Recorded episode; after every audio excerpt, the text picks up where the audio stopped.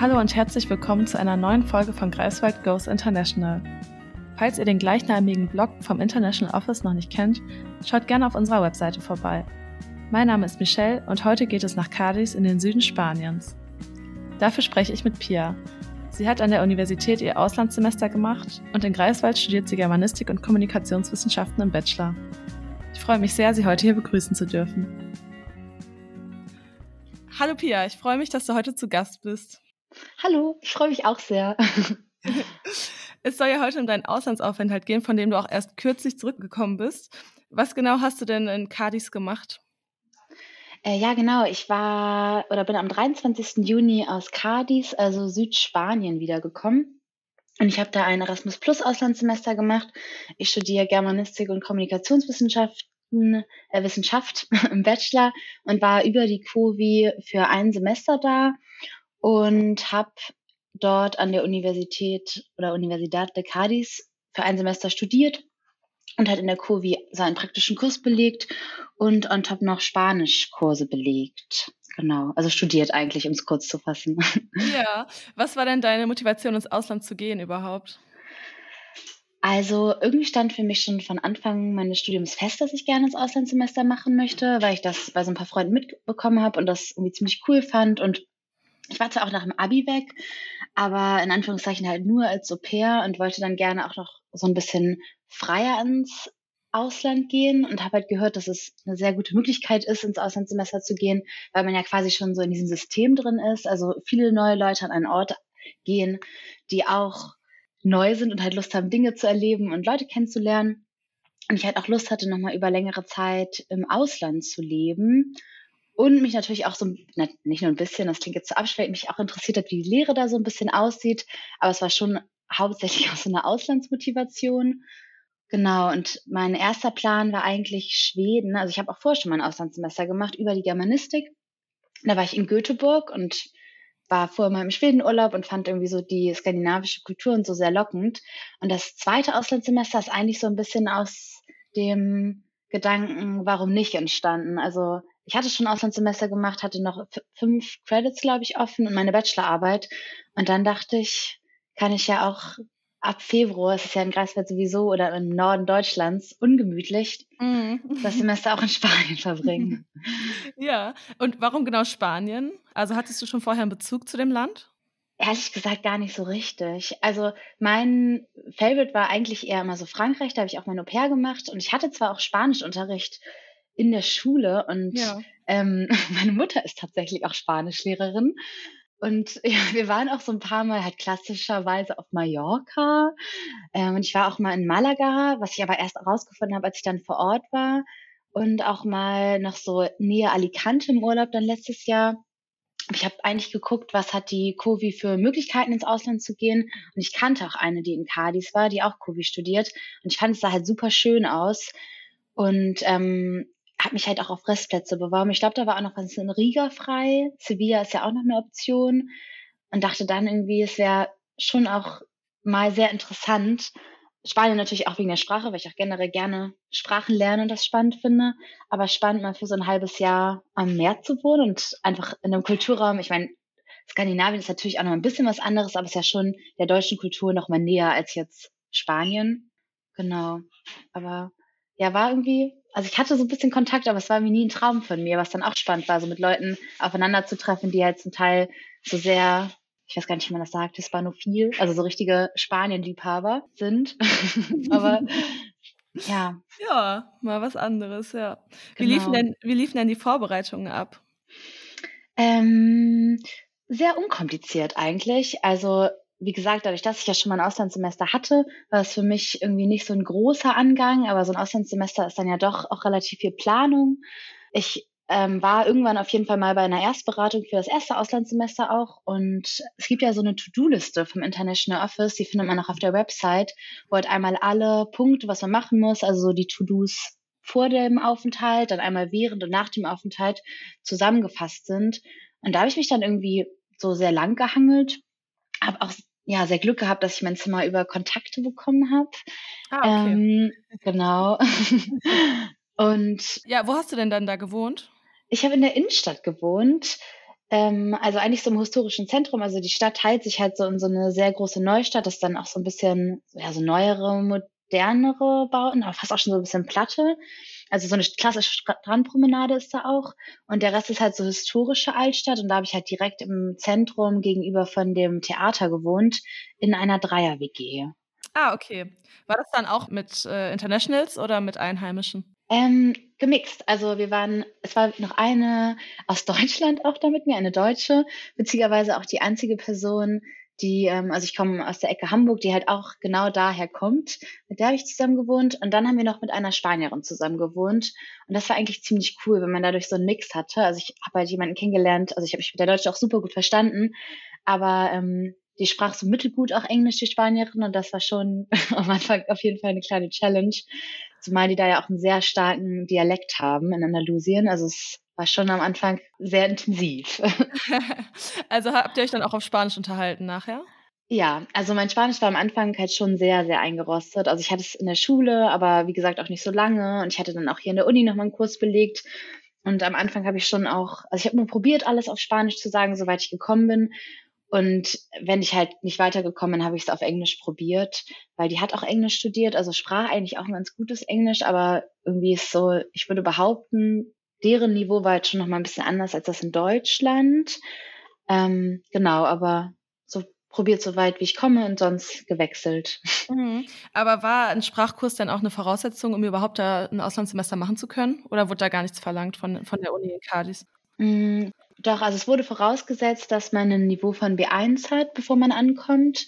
Aber es gab halt nicht so eine zeitliche Begrenzung, von wann das Niveau sein muss. Und dadurch hatte ich schon das Gefühl, dass es bei vielen halt auch nicht mehr so existent war. Also ich habe auch tatsächlich dann einen A2-Kurs vor Ort belegt, weil ich halt so das Gefühl hatte, also das bringt jetzt nichts für mich, die ganzen Vergangenheitsformen, auch wenn die natürlich wichtig sind, nochmal alle durchzugehen, sondern ich muss eigentlich nochmal bei den Basics anfangen und hatte auch Glück, dass ich meinen Kurs, also das war eigentlich schon primär auf Spanisch die Uni, aber ich hatte halt einen englischen Kurs. Ich glaube, ich hätte es auch irgendwie auf Spanisch geschafft, weil ich auch viele kannte, die eigentlich gar nicht so gut jetzt in Spanisch waren und sich trotzdem irgendwie, also das hinbekommen haben.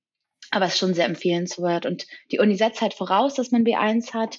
Man muss aber theoretisch auch nicht mal ein Zertifikat einreichen, sondern halt ähm, so einen Kompromiss. Also es ist, glaube ich, wie, ich weiß gar nicht, was es der Lisa-Move, was das deutsche Wort ist. Ich glaube, das ist wie so eine, man, man bescheinigt denen, dass man die eins hat, wenn man ankommt. Ja, aber, aber das hat man ja auch schon eigentlich nach der Schulzeit, oder? Wenn man da äh, ja. Spanisch im Unterricht hatte, dann ist das ja schon B1, glaube ich, auf dem Zeugnis sogar. Ich, ich denke schon, ja. Aber es ist schon schlau, auf jeden Fall das vorhin nochmal äh, zu wiederholen, wenn man sich im Endeffekt ja sonst auch selber so ein bisschen das Leben schwer macht.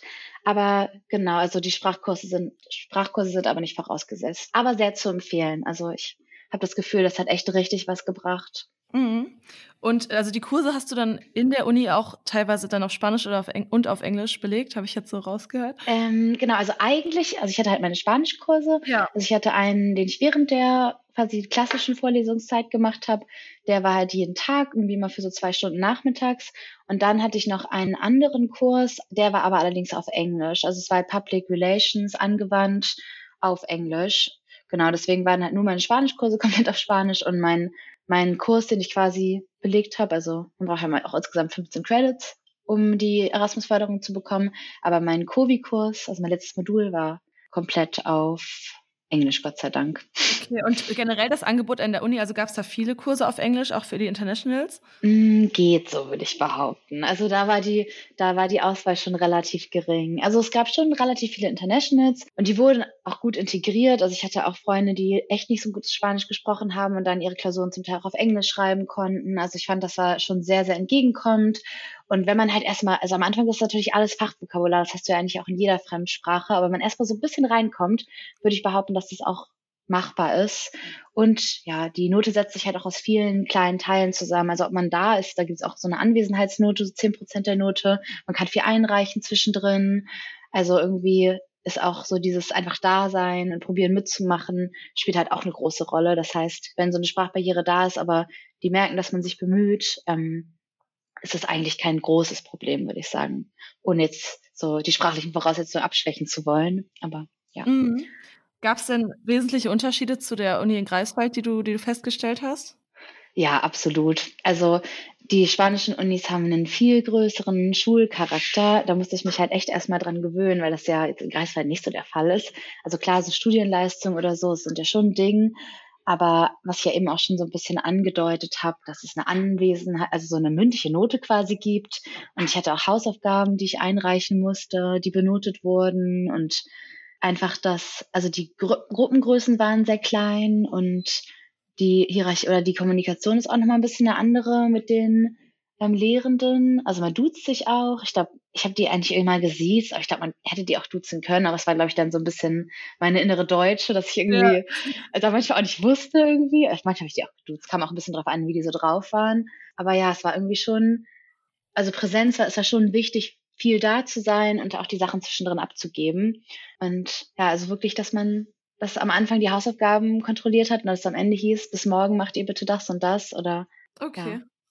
Äh, das war dann aber auch alles in Präsenz, oder? Also das klang jetzt äh, nicht nach Online-Seminaren. Nee, das, das war absolut alles in Präsenz. Also das war auch sehr ungewohnt für mich am Anfang, wieder in Präsenz in die Uni zu gehen. Am Anfang dann auch noch mit Maske, aber es hat sich dann auch so im Laufe der Zeit ähm, verändert. Achso, und ich würde auch sagen, dass die Sachen auch noch mal ein bisschen praktischer waren. Also gerade in diesem ähm, meinem Kubi-Kurs, da waren wir auch immer noch in so einem Sprachlabor und es ging auch viel um so Präsentationstechniken und ähm, wir hatten auch so ein praktisch, praktisches Projekt im PR-Bereich, was betreut wurde. Also es war, hatte einfach noch mal ein bisschen größeren Praxisbezug, würde ich sagen, zumindest im Bezug zu meinem Studium hier, obwohl es halt hier auch ein Praxismodul gewesen wäre. Also kann ich das natürlich nicht zu 100 Prozent beurteilen, aber ich würde schon sagen, dass es ja, ja. praktischer war.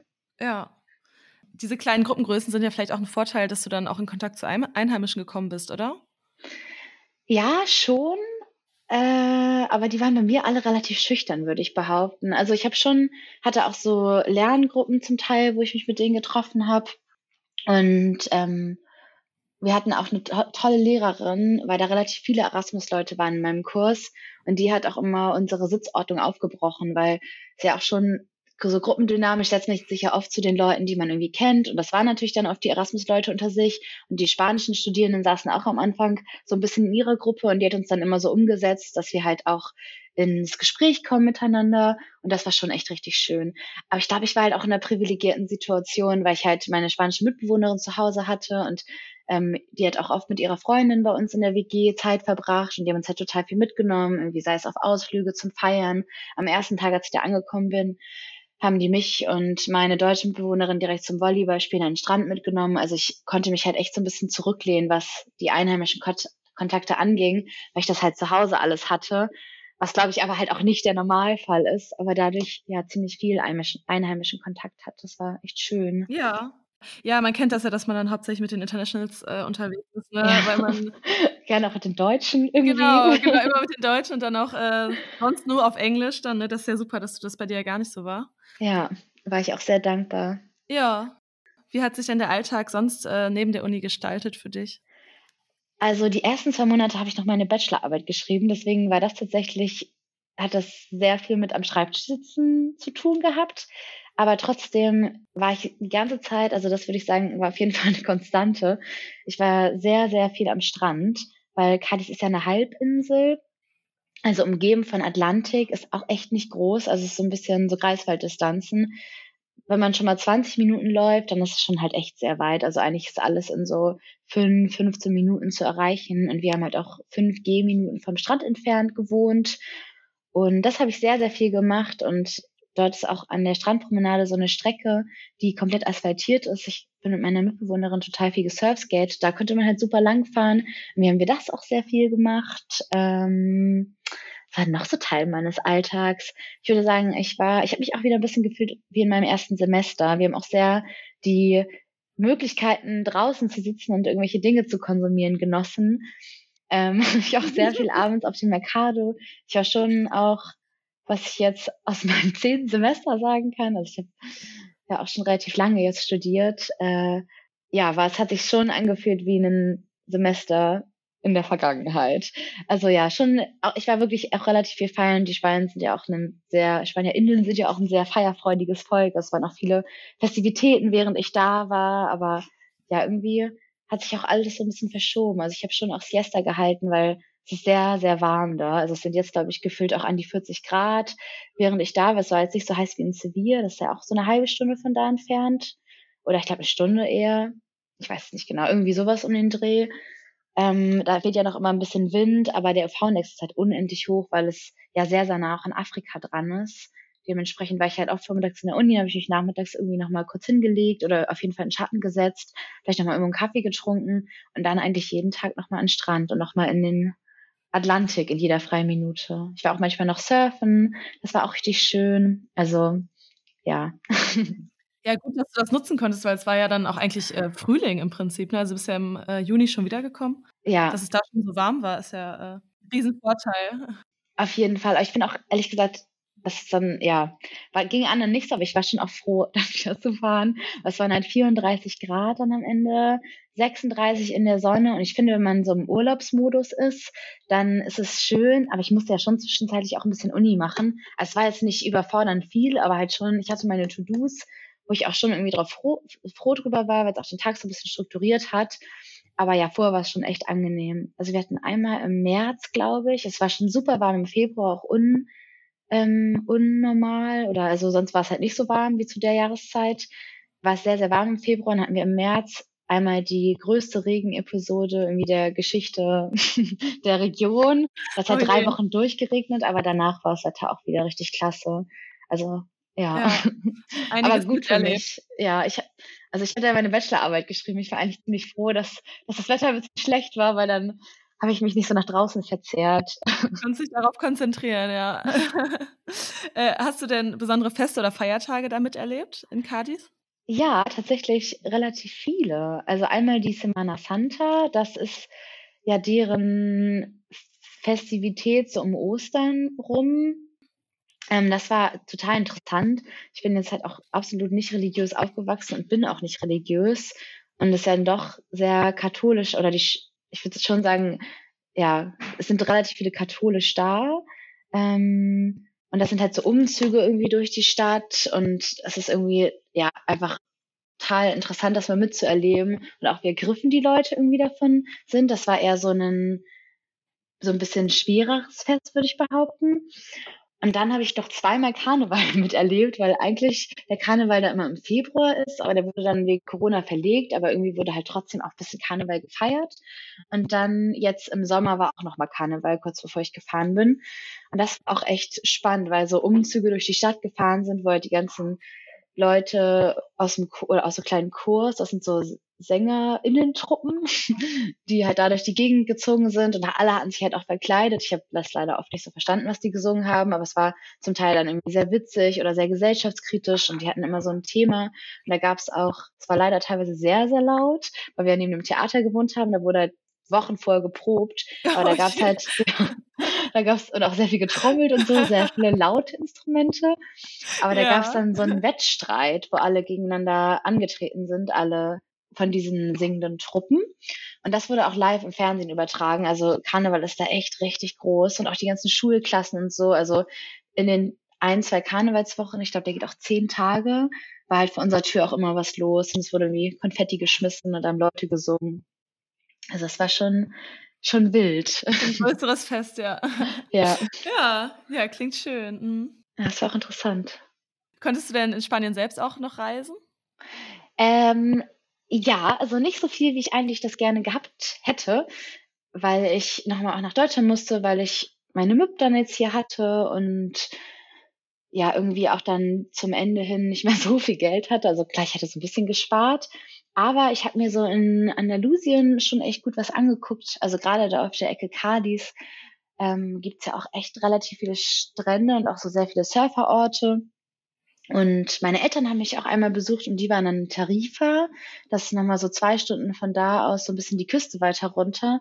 Und ich weiß nicht, ob du es schon mal gehört hast. Ähm, das ist so der südlichste Punkt auf europäischem Festland, also der nächste Punkt an Afrika. Ja. Das war schon auch richtig cool, weil von da aus kann man halt so nach Afrika gucken. Und da ist halt das Ökosystem auch super divers, weil Atlantik und das Mittelmeer zusammenfließen. Also da wird wohl auch richtig viel getaucht das war schön, sich das mal anzugucken. Und dann war ich auch in Sevilla noch und in so ein, zwei kleineren Städten, die noch drumherum waren. Und bin dann noch einmal nach Madrid gefahren Und ganz am Ende habe ich so einen kleinen Solo-Trip eine Woche noch nach Barcelona gemacht. Das war auch cool. Genau, aber halt mehr so dann eher mal an den Wochenenden oder halt diese Woche am Ende. Aber ich hatte halt ja A, nicht so das Geld und auch gar nicht so viel Zeit irgendwie, weil ich jetzt ja dieses Semester auch mein Master fertig mache und dann auch das natürlich genossen habe, aber auch mit dem Kopf schon irgendwie einen Schritt weiter war. Aber es ist auch sehr nah an Portugal. Also ich kenne auch viele, die dann noch von da aus nach Portugal gefahren sind und es bietet sich halt eigentlich total an, wenn man da ist und die Zeit und das Geld ja. hat. Aber du hast dann ja auch schon einiges gesehen. Also Madrid, Barcelona und so weiter. Also es ist ja schon einiges, ja. was du da äh, mitgenommen hast. Das stimmt. Also viele Dinge, die ich sonst nicht gesehen hätte. Also es war auch spannend. So, ich auch happy so, was ich gesehen habe. Ja. Wie bist du denn gereist? Also bist du mit dem Zug dann überall hingefahren? Ja, alles mit dem Zug. Ich glaube, ich bin auch einmal mit dem Blablacar gefahren, weil das kann man da auch ziemlich gut machen. Aber ich glaube, als ich dann ange, also da war ja auch der Ukraine-Konflikt hat sich da auch ja noch mal ein bisschen verschärft in dem Zeitraum. Und dann war auf einmal gefühlt sind dann die Blablacar-Preise so ein bisschen explodiert wegen der Spritpreise. Genau, und dann bin ich mit dem Zug gefahren. Aber Cadiz ist halt auch ganz gut angebunden eigentlich, weil man relativ schnell in Jerez de la Frontera ist. Ähm, da bin ich auch zur Uni gegangen tatsächlich. Das ist nochmal 40 Minuten von da entfernt. Mm, und von da aus ist man irgendwie ich würde nicht sagen super schnell, aber relativ schnell überall, weil das schon nochmal ein bisschen größerer Bahnhof ist. Okay. Genau. Würdest du so einen Auslandsaufenthalt weiterempfehlen? Absolut. Also ich habe ja auch nicht umsonst quasi noch meinen zweiten Auslandsaufenthalt gemacht. Also ich finde, man hat ja, glaube ich, theoretisch so zwölf, zwölf Monate Erasmus zur Verfügung, wenn ich mich genau. nicht irre. Also ich hätte theoretisch jetzt auch noch ein Praktikum oder sowas machen können, was ich mit Erasmus mir finanziert hätte.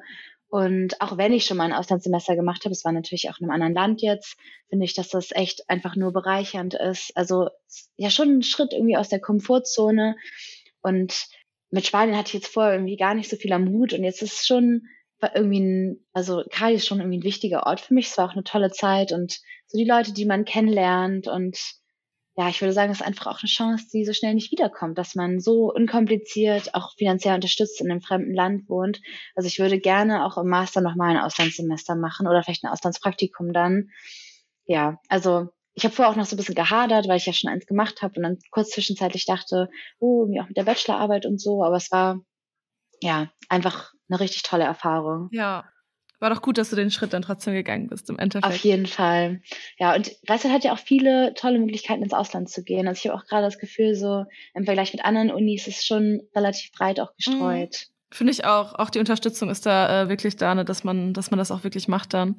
Ja, ja, die Kapazitäten sind auch da. Ich bin ja jetzt auch über einen Restplatz reingekommen. Also, mhm. also wenn man das will, dann äh, gibt es auf jeden Fall die Möglichkeiten, das stimmt schon, ja. Was würdest du den anderen Studierenden mit auf den Weg geben, die auch ins Ausland wollen? Also hast du ein paar Tipps oder Empfehlungen, äh, was dir da weitergeholfen hat? Also ich würde sagen, dass man auf jeden Fall rechtzeitig anfangen sollte mit der Planung. Also weil es dann ja doch relativ viel sein kann, finde ich, dass man sich halt irgendwie so ein bisschen organisiert und sich auch mal diese To-Do-Liste anguckt, weil ich weil beim ersten Auslandssemester, glaube ich, nicht so viel mit der gearbeitet habe und dann halt irgendwie gemerkt habe, okay, es ist ja eigentlich alles schon aufbereitet und dann finde ich es halt schon immer von Vorteil, sich auch mit Leuten in Kontakt zu setzen, die halt vielleicht auch schon mal in der Region waren. Also ich hatte jetzt halt das große, den großen Vorteil, dass ähm, ich ja eine Studentin kannte, die da schon war. Und ich habe ja über die im Endeffekt dann auch mein Zimmer bekommen aber habe auch generell, ich kannte noch ein, zwei andere Leute, halt auch gefragt, so, hey, so mit der Wohnungssuche, was könnt ihr Portale irgendwie empfehlen oder wie sieht's aus mit Facebook-Gruppen oder sowas, dass man sich halt vielleicht einfach ein paar Tipps holt, vielleicht zum Beispiel auch, wo ist es cool zu wohnen, wo ist es nicht cool zu wohnen. Ich meine, für solche Fälle könnte man ja auch dann auf dem Blog gucken oder es gibt ja auch viele Erfahrungsberichte oder irgendwie auf Instagram oder sowas, also dass man halt einfach so ein bisschen oder auch von anderen Unis gibt's auch ganz, ganz viel. Also man findet auf jeden Fall eigentlich zu jeder Uni immer viele Informationen, dass man sich halt einfach so ein bisschen so diese Insider-Tipps mal anguckt.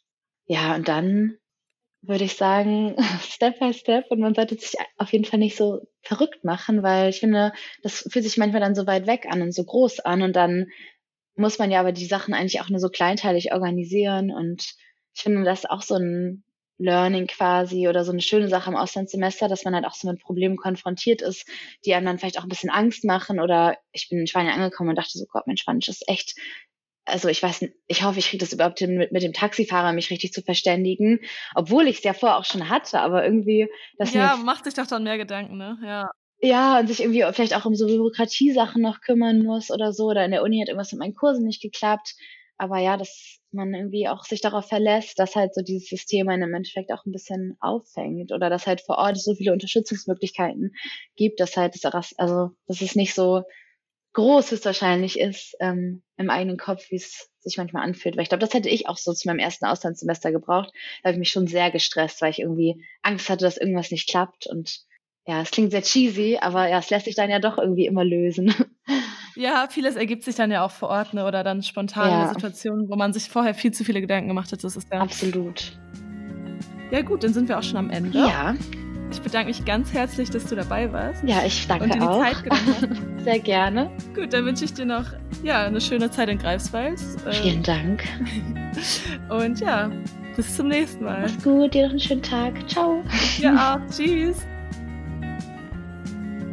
Falls ihr nach dieser Podcast-Folge auch Lust bekommen habt, ins Ausland zu gehen, dann meldet euch gerne per E-Mail bei uns unter international.office.uni-greifswald.de oder zu unseren telefonischen Sprechzeiten immer dienstags und donnerstags von 9.30 Uhr bis 12 Uhr und von 14 bis 16 Uhr.